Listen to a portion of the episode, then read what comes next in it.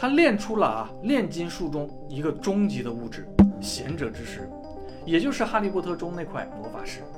据说这是一种外表看起来半透明的红色石头，它能够在固态、液态间任意的切换形态。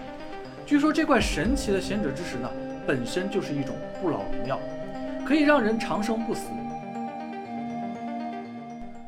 Hello，大家好，欢迎来到大白夜谈，我是喜欢夜谈的大白。今天啊，我们要来聊一个传说中拥有史前文明智慧的石板。据说这块石板上的文字呢，记载着如何获得永恒的生命与掌控世间万物变化的能力。它曾被存放于古希腊最重要也是最大的亚历山大图书馆之中，被认为是神的信息。它的内容所延伸创造出的西方炼金术呢，引来无数人为之着迷，长达几百年之久。究竟这块石板上记录了什么信息？这些信息又从何而来？现在跟紧我，这就带你探索一番。出发之前啊，记得点个关注，不会掉队哦。在古希腊中有这样一个传说啊，有人曾经在一个名为蒂亚纳的城市中呢，发现了一个塌陷的神秘坟墓。没有人知道墓中埋葬着谁，唯有一个希腊神话中众神使者的赫尔墨斯雕像屹立其中。也许是坍塌的缘故啊。雕像已经挪动了少许，不在原本的位置上了，这让雕像下面呢露出了一个漆黑而隐秘的洞口。人们移开雕像，穿越洞口，发现里面是一条长长的甬道，甬道的尽头呢连接着一间密室，当中摆放着一个古老而华丽的宝座，宝座之上是一具同样古老、带着金色冠冕的遗体，他向前匍匐着身体，怀中发出幽幽的光芒。人们将光芒取出呢。发现那是一块写满文字的翠绿色石板，没有人知道为什么石板会散发着光芒。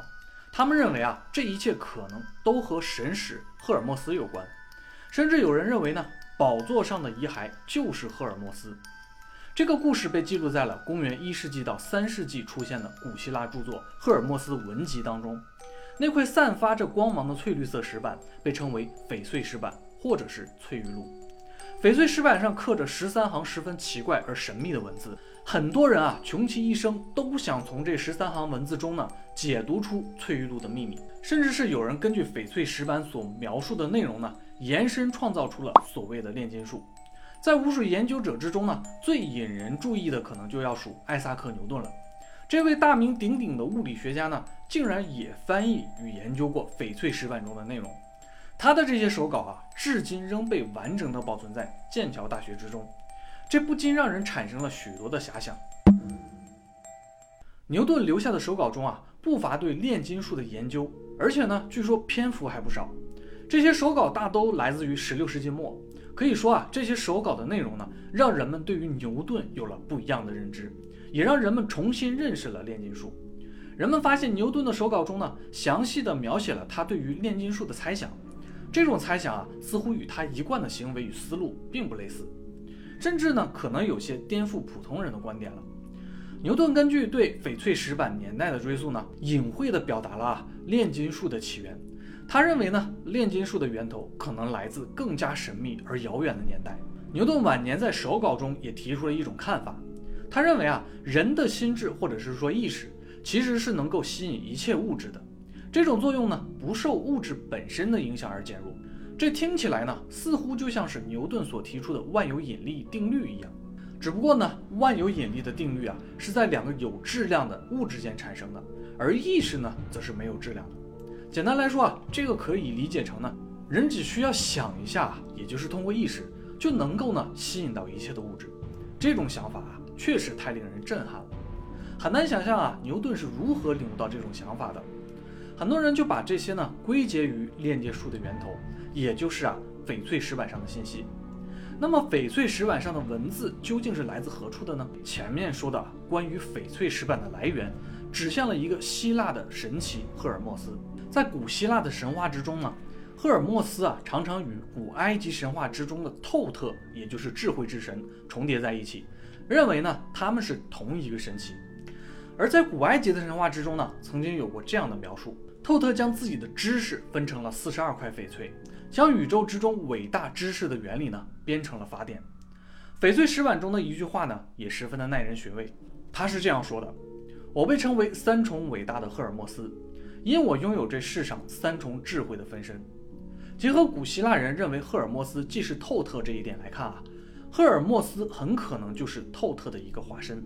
这里除去神话传说之外的猜想啊，有一个是关于地外文明的。古埃及透特的形象啊是环手人身的，很多传闻中认为呢，这些兽首人身的神奇啊，很可能都是一些造访地球的远古外星文明。像萨加利亚西芹的著作中呢，来自天空的神被称为阿努纳奇。传说中的苏美王表啊，他们最初的王呢，就是自天上而来的。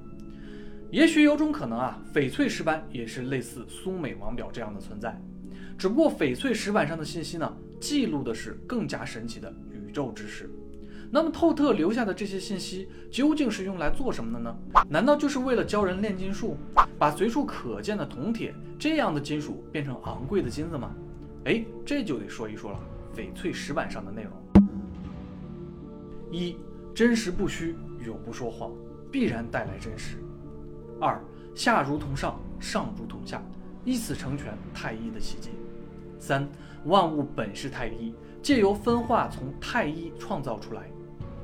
四太阳为父，月亮为母，从风孕育，从地养护。第一句很显然就是在描述真理啊，后面讲出的就是炼金术的宇宙观，上下同行，很像数学中的分形概念。意思是人类在外是大宇宙，而在内呢是小宇宙。外在既是物质的世界，而内在既是人类的意识与心灵。大小宇宙有相似之处，也是相互映射的，共同依照相同的规律所运行。能够理解大宇宙的运行规律，也就能够理解生命的运行规律。反过来也是一样的。这里的太一啊，所指的既是整个宇宙，可以理解成道。太阳与月亮，风与地。各自代表的就是炼金术中认为构成世界的四种基础元素，即火、水、风、地。所以更深一层的解释啊，就是万物同根同源，皆是由这些基础元素构成的，是能够互相转化的。其实这些呢，也就是炼金术的精髓了。说到这里呢，肯定就有人会问了，说炼金术，炼金术啊，没有金怎么能叫炼金术呢？其实可能很多人都会被炼金术这个翻译给误导了。炼金术在英文中叫 alchemy，chemy 意思就是化学啊，而 al all 这个词根来自于拉丁语，意思是滋养、提供营养、使什么东西生长。那么连起来就可以理解成啊，通过化学去滋养生长。滋养与生长什么呢？当然就是生命了。所以在真正的炼金术中啊，排在高层次的是呢，对永恒生命的追求。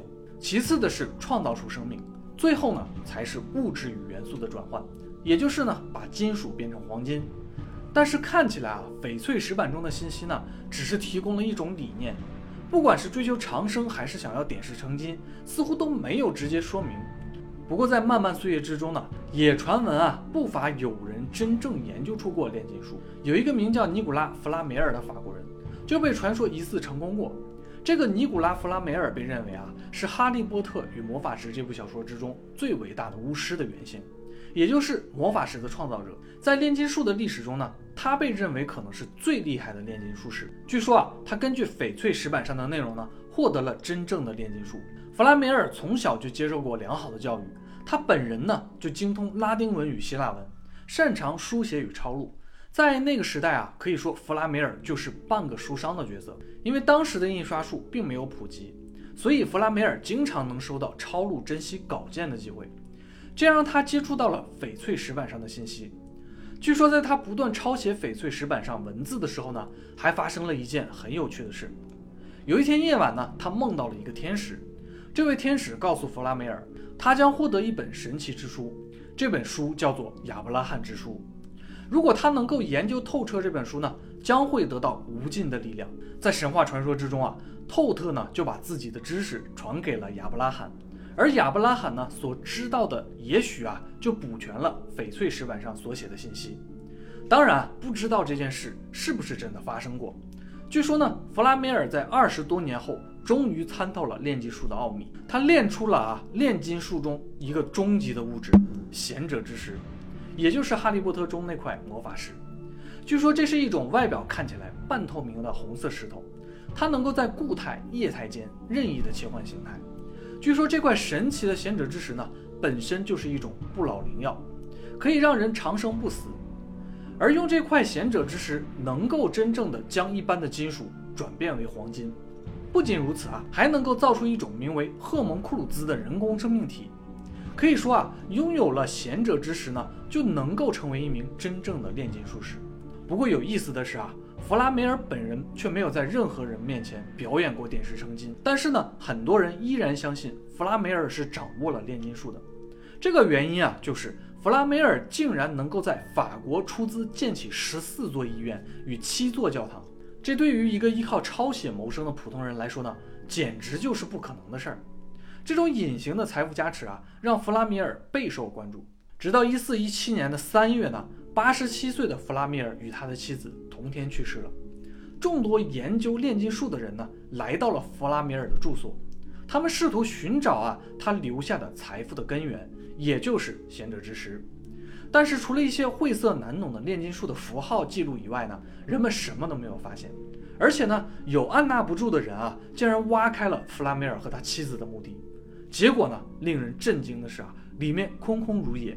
弗拉米尔和他的妻子呢，就像是消失在了空气中一样。很多人就猜测啊，这是因为弗拉米尔使用了贤者之石呢，让自己和妻子成为了永生者。甚至有人声称呢，在三百多年后啊，还见到过画像上的弗拉米尔和他的妻子出现在了法国的各个地方。虽然在目前化学层面来看啊，炼金术是没有可能成功的，但是在不断大量的实验中呢，无疑的还是让人类积累了众多的化学知识。这就让一些人猜测啊，其实翡翠石板的记录呢，所要传达的啊。也许并非是炼金术和其本身所蕴含的神秘知识，而是为了促进与推动人类的发展。其实说起来呢，翡翠石板啊本身就是一个未解之谜，因为传说它就不像是普通的翡翠，更像是一种古老的合成物。也许翡翠石板就是使用啊炼金术所制造出来，或者是呢转化的物质。而且最主要的一点是啊，原本记载当中呢。翡翠石板上的内容啊，似乎就像是天书一样，非常的神秘，也根本就没有人能够看得懂。那么问题啊，也就随之而来了。有人认为呢，翡翠石板上的文字就是古埃及所用的象形文字。但是当时的古希腊与古埃及呢，接触是相当频繁的。如果真的是古埃及的象形文字啊，那么古希腊人应该是见过的。翡翠石板啊，其实在被发现不久之后呢，就丢失了。后续所流传的这些呢，很可能都是它的拓本，其内容呢，也是在十二世纪的时候才被逐渐翻译成了拉丁文的。所以在这之前啊，翡翠石板上究竟用的是什么文字或者符号，其实已经很难考证了。也就是说啊，如今我们所能知道的翡翠石板的内容，基本上呢，都离最原始的版本有了一定的差距。也许这就是啊，为什么炼金术再也没有办法被人类掌握的原因之一。不知道传说中拥有贤者之石的弗拉梅尔究竟啊是不是看过最原始的翡翠石板？也不知道啊究竟是谁才是第一个翻译了翡翠石板的人？他又是如何读懂那些天书一般的文字呢？好了，今天啊我们就先聊到这里了。如果你有任何有趣的想法，欢迎在评论区中留言。如果你也喜欢我视频的话，别忘了点赞关注。我是喜欢夜谈的大白，我们下次夜谈不见不散，拜拜。